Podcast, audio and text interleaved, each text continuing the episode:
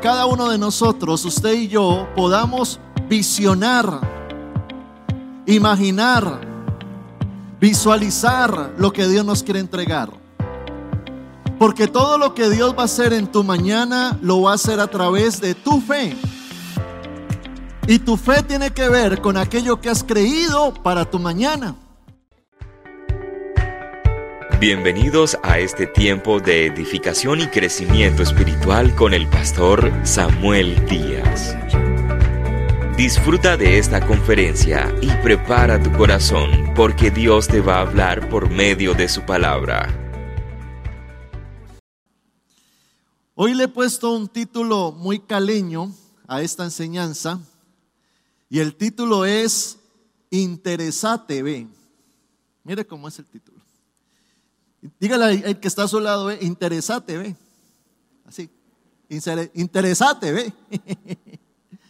Hace ocho días estuve tocando un tema acerca de la necesidad de visualizar el futuro. Y creo de que es un tema que Dios trae para este momento, que es supremamente relevante e importante porque lo que nosotros creamos hoy será lo que veremos mañana. Estamos entrando a un nuevo semestre de este 2021, un año que ha sido complicado por muchas cosas, muchos motivos. Estamos viviendo tiempos difíciles, pero en medio de esta realidad hay una palabra de Dios esa palabra que Dios nos dio como rema para nuestra iglesia está allí, año del avance y la conquista. Y es un tema que está no de acuerdo a una realidad, sino a una verdad bíblica, a la palabra de Dios.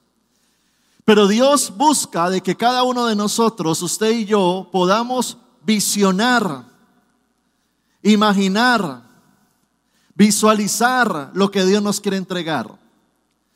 Porque todo lo que Dios va a hacer en tu mañana lo va a hacer a través de tu fe. Y tu fe tiene que ver con aquello que has creído para tu mañana. Y qué importante es nosotros reflexionar en cuanto a eso. Porque muchas veces el enemigo nos enreda en el diario vivir, haciéndonos creer de que lo único importante es solucionar el hoy o el mañana o el pasado mañana, pero no poder proyectar mi vida en unos meses, quizás de aquí a diciembre, proyectar mi vida de aquí a un año, proyectar mi vida de aquí a tres años o a cinco años o a diez años. ¿Sabe usted que la gente grande piensa en décadas? Y allí es donde Dios entonces por medio de la fe, nos traslada de nuestra realidad a sus planes, a sus propósitos. Ahora, no se trata meramente de ponernos a soñar, a idear o a idealizar lo que nuestro corazón sencillamente nos dicte, sino que se trata de ir a la relación con Dios, a una profundidad espiritual, donde entendemos lo que dice Jeremías 33:3 dice, clama a mí, yo te responderé y te enseñaré las cosas grandes y ocultas que tú no conoces. Entonces, si usted desconoce algo, si usted no tiene claridad del propósito de Dios para su vida, entonces hay que ir y buscar en la intimidad esa palabra, esa claridad. Señor, muéstrame lo que tú tienes para mí. Y allí es cuando pasa algo con mi vida. Dos cosas. Primero, comienzo a tener una vida con propósito. Y segundo, comienzo a tener una vida intencional. Una vida con propósito, pero también una vida intencional. Voy a leerle, si tiene su Biblia ahí acompáñeme a Josué capítulo 1, versículo 1 en adelante. Le quiero leer la historia cuando Dios llama a Josué. Dice la palabra, y aconteció, después de la muerte de Moisés, siervo de Jehová, que Jehová habló a Josué, hijo de Nun, ministro de Moisés, diciendo, Mi siervo Moisés ha muerto, levántate pues ahora y pasa este Jordán, tú y todo este pueblo, la tierra que yo les doy a los hijos de Israel. Yo os he entregado, como lo había dicho a Moisés, todo lugar que pisare la planta de vuestro pie, desde el desierto y el Líbano hasta el gran río Éufrates, toda la tierra de los Eteos hasta el mar grande, donde se pone el sol, será vuestro término. Nadie te podrá hacer frente en todos los días de tu vida. Como estuve con Moisés, estaré contigo, no te dejaré ni te desampararé. Esfuérzate y sé valiente, porque tú repartirás a este pueblo por heredad la tierra de la cual juré a sus padres que daría a ellos. Solamente esfuérzate y sé muy valiente para cuidar de hacer conforme a toda la ley que mi siervo Moisés te mandó. No te apartes de ella ni a la derecha ni a la izquierda, para que seas prosperado en todas las cosas que emprendieres. Este libro de la ley nunca se apartará de tu boca, sino que de día y de noche meditarás en él para que guardes y hagas conforme a todo lo que en él está escrito, porque entonces harás prosperar tu camino y todo te saldrá bien. Mira que te mando que te esfuerces y seas valiente. No temas ni desmayes, porque Jehová tu Dios estará contigo donde quiera que vayas. Tremenda palabra. Ellos vienen de estar 430 años como esclavos en Egipto, 40 años en un desierto, pero ahora Dios le da a Josué una visión. Diga conmigo, visión. Visión. Lo para frente a todo Canaán. Y es tremendo Dios porque Dios le muestra, le muestra su futuro. Acá atrás está el desierto, acá el futuro, pasado, futuro.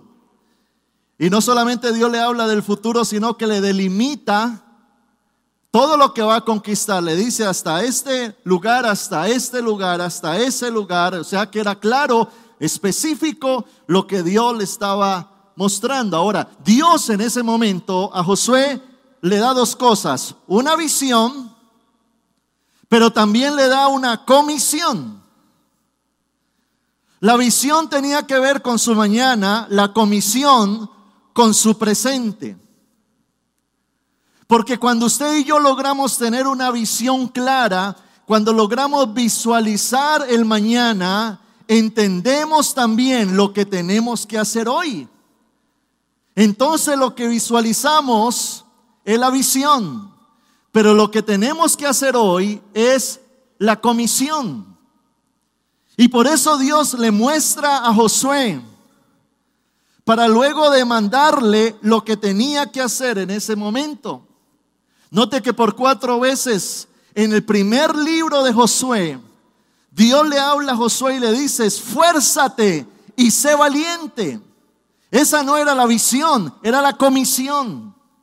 Hoy, esfuérzate y sé valiente. Y también le dice, ahora todo lo que pise la planta de vuestro pie será tuyo. Lo que pises hoy lo poseerás mañana. Visión, comisión pisa la tierra. Y también le dice, aférrate a la palabra, que el libro de la ley está en tu corazón, medita en él del día y de noche. Eso era la comisión, el presente, lo que él tenía que hacer. Ahora, para que hubiese una comisión, primero tenía que haber una visión. Por eso es que vemos muchas personas desenfocadas en su presente, sin poco esfuerzo en su presente, con cosas que están haciendo, pero no las hacen enfocadas en un mañana. Es como si Dios llamara a un agricultor, le dice, mira, siembra la tierra. Ese agricultor siembra la tierra. Él sabe que en seis meses esa semilla que sembró va a dar fruto. Como él cree eso, entonces siembra la semilla, pero ¿qué hace? Prepararse para recibir la cosecha. Uno no se prepara para lo que tiene, uno se prepara para lo que viene. De hecho, hay muchas personas que no se están preparando hoy porque no están esperando nada. Pero Dios no trabaja así. Dios trabaja a través de nuestra fe y la fe la certeza de lo que se espera. ¿Qué estás esperando tú para este final de año? ¿Qué estás esperando tú para el otro año que entra? ¿Qué estás esperando tú para tu próxima década de vida? Porque visualizar el mañana me lleva entonces a entender lo que hoy tengo que hacer. Yo recuerdo cuando Dios me mostró a mí el ministerio y Dios me habló a mí que quería que yo fuera pastor, que le sirviera a Él. Recuerdo tener una visión donde Dios me ponía frente a multitudes de personas. Y cuando yo capté esa visión de Dios para mi vida, entendí lo que yo tenía que hacer en ese presente. ¿Qué tenía que hacer yo? Imagínense yo poniéndome a estudiar para veterinario o, o quizás para astronauta o para biólogo marino. No, ese es el error de muchas personas. Creen que su presente determina su futuro y no es así. Una carrera que tú estudies no, no puede definir tu mañana. No, tu mañana determina lo que debes de estudiar hoy. Y eso es lo mejor para decirle a un joven que no sabe su vocación. No, no, debes de estudiar lo, lo que está dando dinero o lo que estudió tu papá. No. ¿Cuál es tu visión? Porque tu visión determina tu carrera, en lo que debes de equiparte. Y de allí es que es tan importante entender el mañana de Dios para nosotros. Dios que quiere hacer en mi ministerio. Dios que quiere hacer con mi familia. Dios que quiere hacer en mi área económica, en mis proyectos, qué es lo que yo quiero alcanzar. Entonces comienzo a vivir una vida con propósito, pero también una vida intencional. Cuando uno sueña, por ejemplo, con una casa propia, y uno se la cree, y uno se monta en esa película, como les hablaba hace ocho días, uno visualiza eso, ahora uno entiende lo que tiene que hacer hoy. ¿Qué tengo que hacer hoy? Pues bueno, contéstate tú mismo esas preguntas. Que Dios me llamó a un gran ministerio. Que Dios me llamó a crecer como mentor. Que Dios me llamó, me llamó a alcanzar multitudes. Bueno, ¿qué tengo que hacer hoy? que Dios me está llamando a, una esfera de gobierno o a una esfera de economía, de proyectos, de empresariales, no sé cuáles sean los proyectos de Dios para tu vida, pero define eso para que puedas entonces ahora entender tu presente. Hay personas que dicen, sí, yo tengo una visión, sí, yo tengo un proyecto, pero no es coherente con su presente. Hay muchas personas que viven aún desinteresados en el tema. Dicen creer, pero no hacen nada al respecto. Y esta palabra Dios me la dio porque necesitamos confrontarnos con nosotros mismos. Dios que te ha mostrado para el mañana. Y algunos dicen, sí, Dios me ha mostrado esto, esto, esto, esto. ¿Qué estás haciendo ahora para alcanzarlo? Ah. Por eso el título de esta enseñanza es Interesate, ve. Interesate. Si Dios te está llamando a cosas grandes, interesate por crecer. Si Dios te está llamando a esferas importantes, interesate por estudiar. Si Dios te está llamando a un liderazgo, interesate por superarte.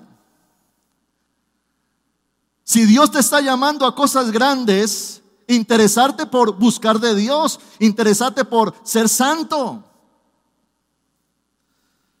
Una de las cosas que yo entendí al iniciar mi llamado es que yo funcionaba si estaba ungido. Y la unción tiene un precio. Desde el principio de mi ministerio Dios me sembró un rema, un versículo, Juan 15, 5, dice, y alejado de mí nada puede hacer. Eso yo lo entendí. Yo alejado de Dios no opero, no funciono. Pero esto no solamente debía de quedarse en una revelación o en un rema, no, sino empujarme a su presencia y entender de que para mí mi prioridad es mi relación con Dios y Dios no solamente quiere hablarnos, sino ver un interés en nosotros de ir y pagar el precio necesario por su unción para operar y alcanzar lo que Dios nos ha prometido. Interesate, ve. Hay personas que quieren ser usados por Dios y no sueltan su pecado. Hey, interesate, ve por tu santidad.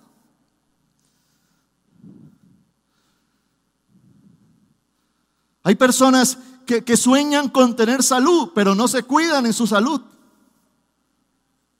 en su alimentación, en su ejercicio. Y uno les pregunta, mira, ¿qué quieres para? No, yo quiero, claro, estar bien. Interesate, ve. Porque lo que, hoy, hoy voy a predicar muy caleño, lo que vos querés ver, ve, define tu presente, ve.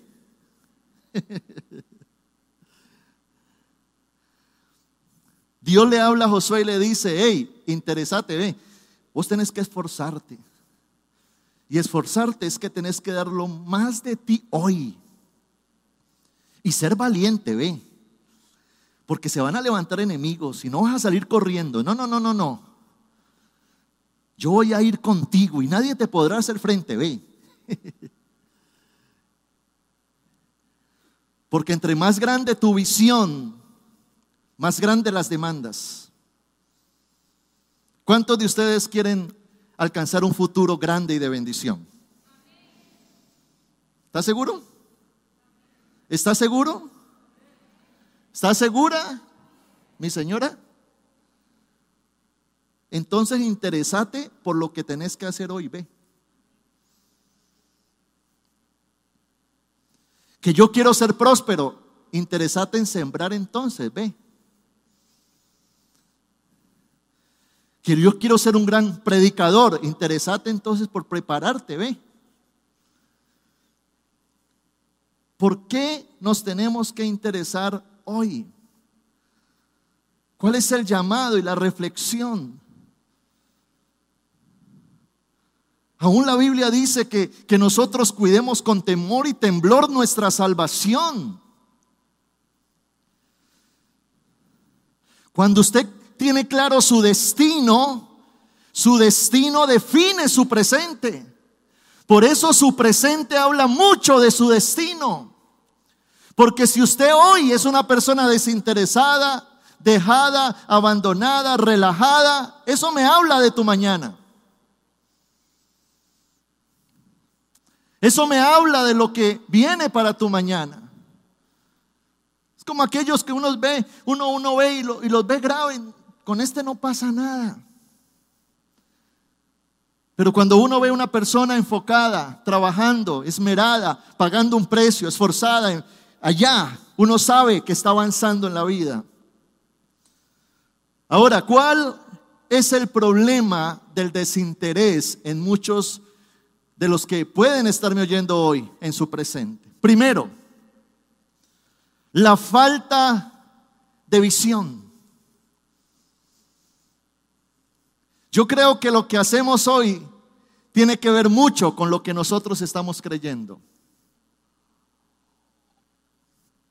Cuando Dios le habla a David, le dice a David, Dios es claro con David, vas a ser el rey de Israel vas a ser el rey de Israel. Lo que pasa con David es que David se la creyó. Tú tienes que creerte los sueños de Dios. Tu mente tiene que ser una mente donde quepan los sueños de Dios. Donde se conciban los sueños de Dios. Donde tú quedes embarazado, embarazada de los sueños de Dios. Visión. Y vaya la palabra de Dios y se va a dar cuenta de que Dios es un Dios de propósitos. Dios le habla a Adán y Eva y les traza la visión. Esfuérzate, multiplícate, sojuzga la tierra, crece, avanza, visión. Dios se le aparece a Noé y le da una visión, el arca. Dios se le aparece a Abraham y le da una visión, Israel.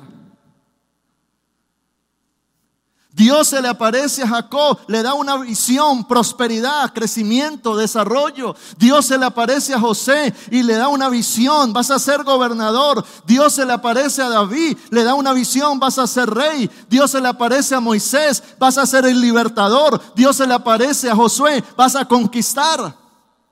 Jesús se le apareció a los doce y les dijo, vayan y prediquen a todas las naciones de la tierra. Visión. Dios se le aparece a Pablo y le da visión, apóstol, a las naciones. ¿Por qué a usted y a mí no? Y a ellos sí. Dios es un Dios de propósito. Wow. Créalo. Dios tiene planes contigo. Dios tiene planes con tu vida. Dios tiene planes para tu mañana. Dios tiene planes con tu casa. Dios tiene planes con tu familia. Dios tiene planes con tus hijos. Dios tiene planes con tu economía. Dios tiene planes con ese ministerio. Dios tiene planes con tu economía. Dios tiene hasta el final el cielo. Pero Dios es un Dios, dice Pablo, iremos de conquista en conquista, de victoria en victoria, porque Él está conmigo y me llevará en triunfo en Cristo Jesús. Ahora mire lo que dice Proverbios 29, 18. Donde no hay visión, el pueblo perece. A mí nunca se me olvida hablar con un joven. Estábamos en un congreso y el joven me dice, pastor, podemos hablar, necesito consejería. Y apartamos un momento, nos alejamos, hablamos los dos. ¿Qué te pasa? Él me, dice, pastor, es que, es que tengo tantas luchas, mantengo pecando, yo no sé qué me pasa, pero, pero soy tan débil y, caí en fornicación con mi novia y, estuve tomando y por allá bailé y, yo no sé, yo me meto a la iglesia, pero caigo y recaigo y recontracaigo. Y yo recuerdo hacerle una pregunta, ¿cuál es tu visión? Y cuando le, hice esa pregunta, el cerebrito como que le patinó. Y me miraba. Pastor, repítame la pregunta. ¿sí? ¿Cuál es tu visión? Y el joven de una manera muy franca me dice, pastor, yo, no, yo no tengo visión, yo, yo vivo el día.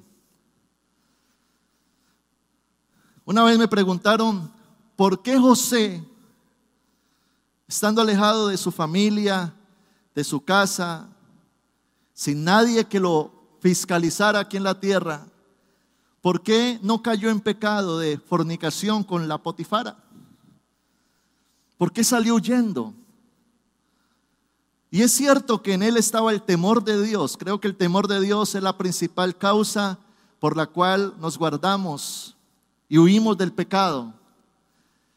Pero también es claro de que José tenía sueños. Y José sabía que para alcanzar sus sueños tenía que agradar a Dios. José sabía que para alcanzar los sueños tenía que demostrarle a Dios integridad y santidad. José sabía que para alcanzar su sueño necesitaba la unción y el pecado robaba, succionaba esa unción. ¿Por qué mucha gente hoy no ora? ¿Por qué mucha gente hoy no ayuna? ¿Por qué mucha gente hoy peca tan fácil como cambiarse de camisa? ¿Saben por qué? Porque no están viviendo por un sueño. Porque no tienen una clara visión del propósito de Dios para sus vidas. Pero cuando uno comienza a soñar, a visionar un mañana de bendición, Cuando uno comienza a ver un futuro de gloria, cuando Dios me promete cosas grandes, yo digo, wow, lo que Dios me promete no me lo entrega el mundo, así es que yo me voy a consagrar a Él, voy a vivir para Él, voy a pagar el precio necesario por agradarlo a Él. Y va a decir como Josué, al ver Canaán, si Jehová se agradare de nosotros, Él nos llevará y nos dará la victoria.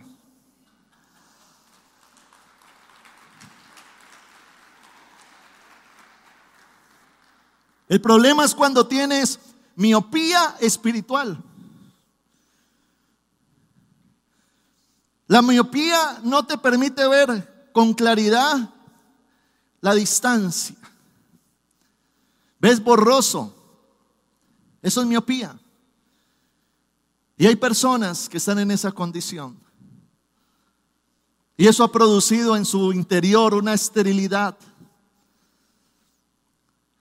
donde las finanzas no fluyen, donde el ministerio no avanza. Muchas veces, aunque le servimos a Dios en el presente, no, sabemos para dónde vamos. Y debería ser lo opuesto. Primero debería saber yo para dónde voy y luego servirle a Dios intencionalmente, sabiendo lo que voy a lograr.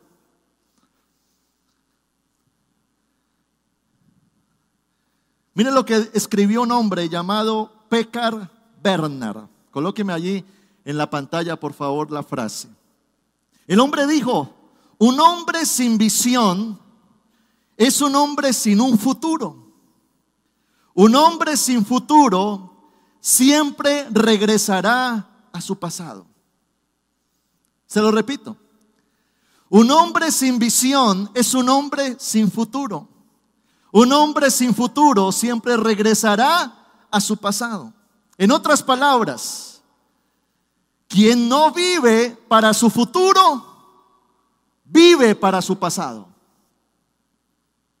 En otras palabras, quien no tiene visión lo que hace es repetir la historia de su pasado. Y por eso es que muchas veces no avanzamos como quisiéramos. Porque recuerde que Dios obra a través de nuestra fe. Y la fe es la certeza de lo que se espera. Entonces, cuando yo no espero nada, ¿qué espero hoy? Y allí es cuando tenemos que ir a la presencia de Dios y decirle, Señor, quita esa miopía espiritual. El problema es cuando le prestamos más oído a las noticias, al Facebook, a esto, a lo otro, al vecino. Y parece que ellos determinan lo que yo soy, lo que yo espero. Entonces la gente dice, no, esto se está poniendo difícil, están cerrando negocios. Y me meto en ese bus de pensamientos de humanos sin Dios. Pero recuerda que el apóstol Pablo dijo, yo no camino por vista, yo camino por fe. Y la fe es la certeza de qué? De lo que se espera. Mire, todo lo que vemos a nuestro alrededor es el resultado de sueños y visiones. Esta iglesia existe porque hubo alguien que soñó con esta iglesia. Si, si salimos y hay puentes, esos puentes existen porque algo, alguien los idealizó. Si hoy existe un vehículo, fue porque alguien lo idealizó. Si hoy existe un edificio, fue porque alguien lo idealizó. Todo lo que vemos hoy realidad es, es producto de una visión. Es decir, que si tú quieres ver algo mañana, debes de soñar hoy. Y que ese soñar sea tan real que te lleve a accionar hoy en lo que tengas que hacer para alcanzarlo. Por eso hay una gran frase que dice que creer es poder. Porque cuando tú crees algo, cuando crees algo, Dios le aparece a Noé y le dice, Noé, va a venir un diluvio. Hasta ese momento, según la historia bíblica, nunca antes había llovido en la historia de la humanidad.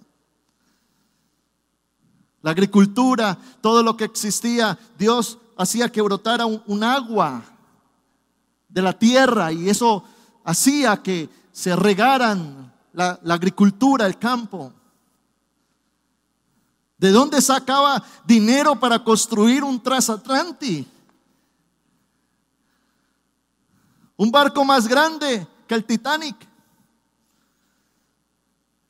Pero cuando tú crees, hermano, comienzas a ver lo sobrenatural. Cuando tú crees, Dios financia tus proyectos. Cuando tú crees, Dios te rodea de la gente idónea. Cuando tú crees, Dios abrirá camino en el desierto, ríos en la soledad. Te va a respaldar, te va a bendecir, te va a proteger, va a estar contigo y te va a llevar al lugar que Él te prometió.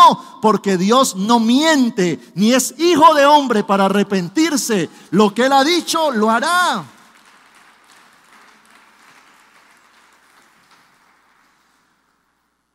David en un desierto, tirado en la arena, declara en el Salmo 138, tú cumplirás tu propósito en mi vida.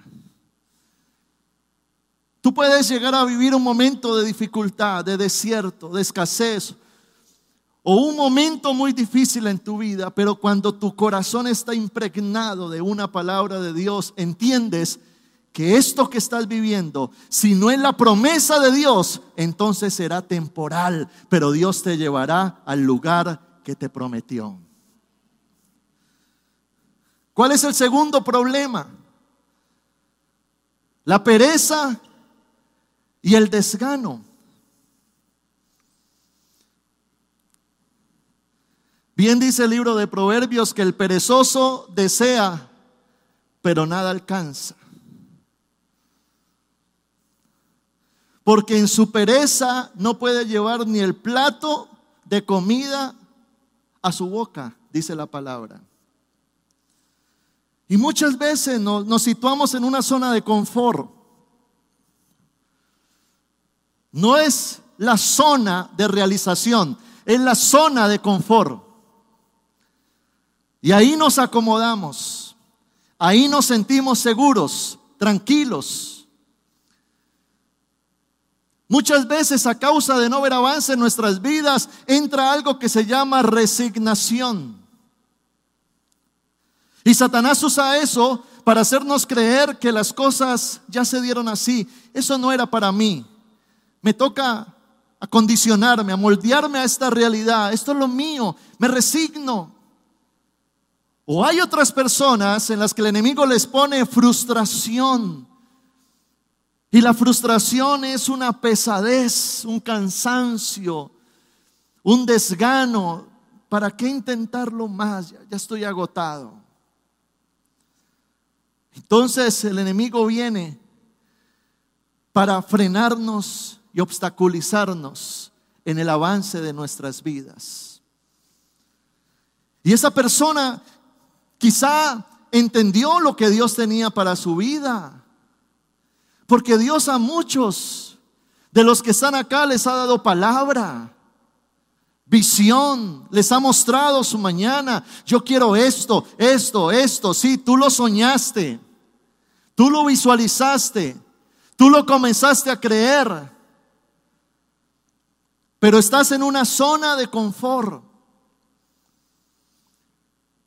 donde no permites que se te exija más y comenzamos a argumentar, no, eso no es para mí.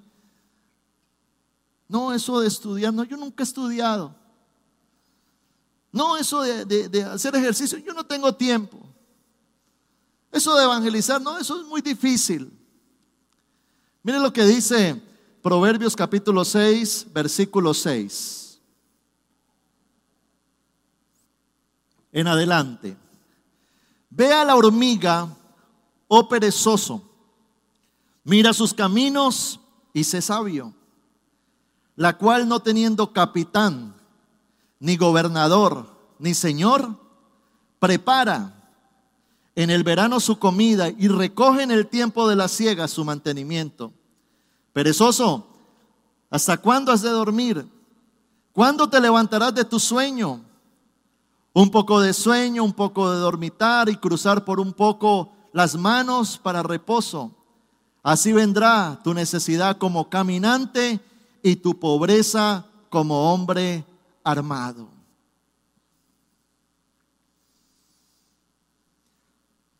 Cuando nosotros entendemos lo que tenemos que hacer hoy, allí es donde Dios nos demanda esfuerzo y valentía. Para Josué, entrar a conquistar no iba a ser nada fácil. José, Josué no era un hombre de guerra. Josué no tenía hombres de guerra. Josué no tenía armamento de guerra. No iba a ser fácil. Porque la fe no hace cosas fáciles, sino posibles.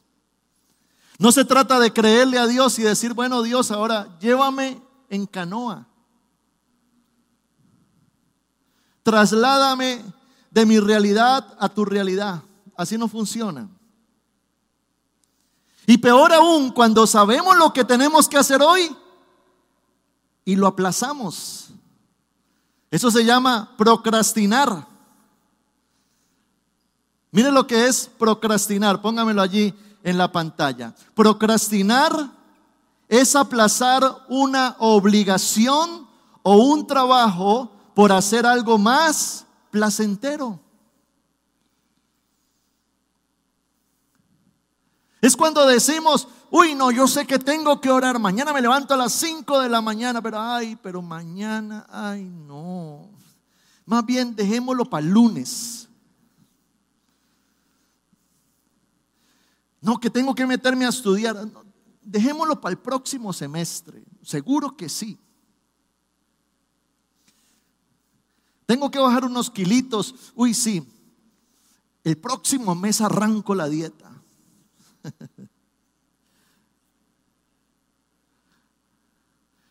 La visión, escúchame esto, te tiene que llevar a la acción. O si no, no es una visión real. Apunte eso. La visión me tiene que llevar a la acción. Por eso es soñar, pero decir qué tengo que hacer hoy, qué, qué depende de mí, Dios que me está demandando a mí. No se trata de hacer lo sobrenatural, no, eso le corresponde a Él. Pero Dios sí trabaja conmigo, con mi disposición. Recuerde que usted y yo tenemos un libre albedrío. Dios no te va a obligar a algo porque Él respeta tu libertad. Pero Pablo dijo que éramos colaboradores de Dios, es decir, hacemos trabajo en conjunto. Él hace, yo también hago. Yo también hago lo que a mí me corresponde hacer. Y este no es un tiempo para estar frustrados, ni resignados, ni tan permeados de todo lo que está pasando en la sociedad, que andemos en vez de con fe, con incredulidad y con dudas. No, no van a salir bien las cosas, eh, eh, las cosas no van a marchar, el ministerio se va a caer, esto no va a funcionar, mi familia se va a perder. No, olvídese, pobre el diablo. En Cristo somos más que vencedores. Pero escúchame,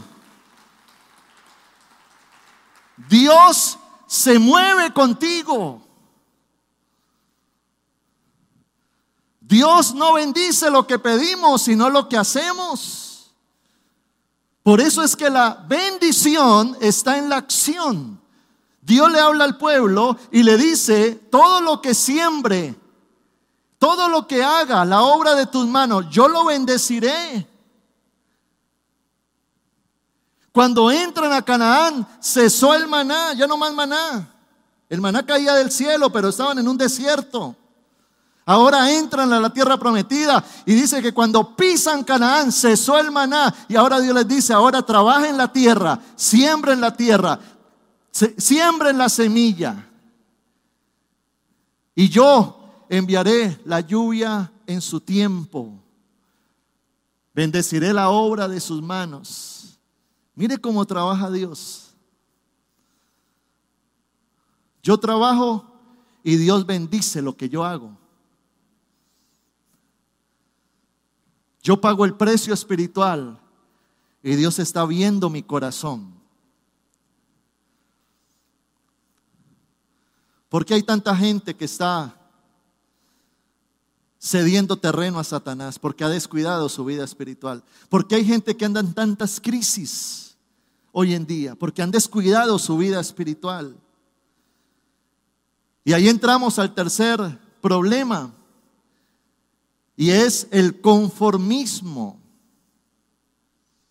El conformismo. Conformarse es tomar forma de lo que la sociedad determina para mí. No os conforméis a este mundo, dice la palabra. Si yo echo en este vaso agua, el agua toma forma del vaso. El agua se conforma al vaso. Y Dios dice, no se conformen al mundo. El mundo caído es un recipiente, pero nosotros no estamos llamados para tomar la forma que nos quiera dar el mundo, sino que estamos llamados a renovar nuestra mente por medio de la palabra de Dios y entrar a comprobar lo bueno, agradable y perfecto de Dios. En esos días cuando jugó Colombia contra Argentina y empataron, entrevistaron a el técnico Reinaldo Rueda. Y él le preguntaban que si estaba contento con su, con su victoria, porque para él supuestamente un empate era una victoria contra Argentina. Y él, y él dijo una frase muy interesante, póngamela allí en la pantalla. Él decía, uno es un inconforme permanente. ¿Sí lo tienen allí en las pantallas? Uno es un inconforme permanente. Y, yo pensaría que eso es cierto. Porque una cosa es contentamiento, otra cosa es conformismo. Contentamiento es lo que Dios quiere, que seamos agradecidos con nuestro presente, que valoremos todo lo que Dios nos ha dado hoy. Contentamiento, pero no conformes. ¿Por qué? Porque yo puedo dar más, porque yo puedo obtener más, porque Dios tiene más para darme. ¿No le parece a usted? Sí, Dios tiene mucho para darnos a nosotros. Mire la, la, mentalidad que tenía el apóstol Pablo. Filipenses capítulo 3, versículo 12 al 14. Pablo dice, no que lo haya ya alcanzado, ni que ya sea perfecto, mas prosigo para ver si alcanzo aquello para lo cual también fui alcanzado por Cristo Jesús. Hermanos, yo mismo no pretendo haberlo ya alcanzado, pero una cosa hago, olvidando ciertamente lo que queda atrás y extendiéndome a lo que está delante, prosigo al blanco, al premio del supremo llamamiento de Dios en Cristo Jesús. En otras palabras, Pablo tenía una vida en movimiento. Una vida en movimiento.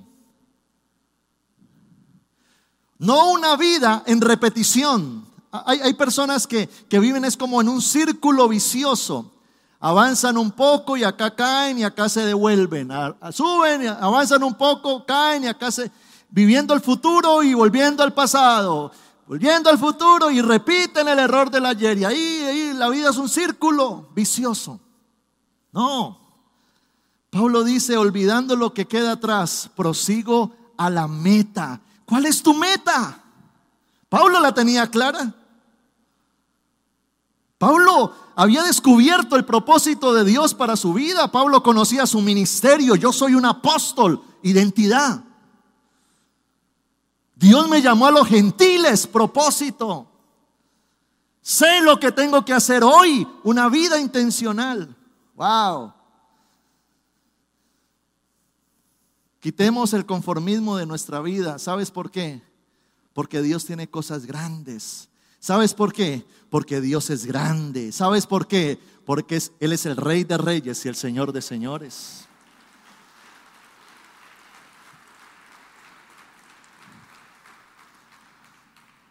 Ahora, en la vida tú conquistas lo que empiezas.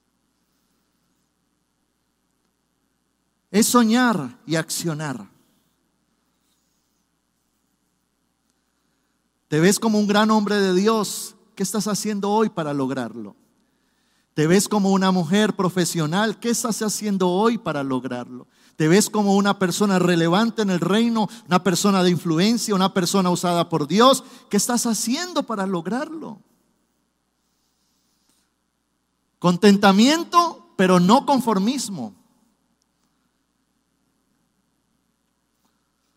Y a manera de conclusión, el libro de Hebreos capítulo 12, versículo 1, dice la palabra, corramos con paciencia la carrera que tenemos por delante. Correr es una acción. Acompáñenme el grupo de alabanza, por favor. Correr es una acción, pero paciencia denota saber esperar y perseverar. Cuando Dios nos llama y nos mira, Él nos mira como un proyecto de vida, porque muchas veces somos inmediatistas y decimos, sí, Dios ya me mostró lo que me quiere entregar, y cuando las cosas como que no se dan en una semana, en un mes, en seis meses, se desinfla. Y recuerde lo que dice el proverbista, que lo que llega de rápido, lo que llega rápido, no, no será bendecido. Dinero rápido no tiene bendición. Hoy en día vivimos en una generación microondas, ¿no? Eh, ponemos una comida en 30 segundos está caliente. Así no, así no es el propósito de Dios. El propósito de Dios tiene que ver con un proyecto de vida. Él conoce cuando naciste, cuando te vas a morir. Él te proyecta lo que tienes que hacer y Dios te dice, corre, pero con paciencia, hermano. Y el que persevere hasta el fin, ese será salvo. Por eso la vida cristiana no es una carrera de velocidad, sino de resistencia, de perseverancia. Porque tristemente usted hoy puede estar acá y mañana puede estar en el mundo volviendo al vómito como el perro vuelve. Porque con Dios no podemos ser emocionales, carnales o reactivos, no. Con Dios tenemos que tener convicción. Hasta habrán promesas que Dios te ha dado a ti que la verán tus hijos y tus generaciones.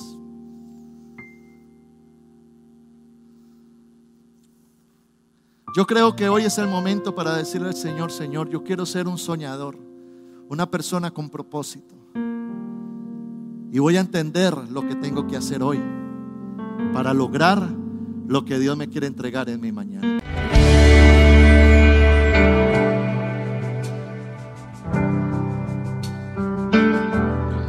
Hola, soy el pastor Samuel Díaz y me alegra grandemente que hayas recibido esta palabra de edificación para tu vida. Si quieres continuar recibiendo estas predicaciones, puedes suscribirte a nuestro canal en YouTube. Allí dale la campanita para notificaciones, así te vamos a anunciar nuevas enseñanzas que van a edificar muchísimo tu vida. Y síguenos en nuestra página web www.samueldiaz.com.co. Dios te bendiga.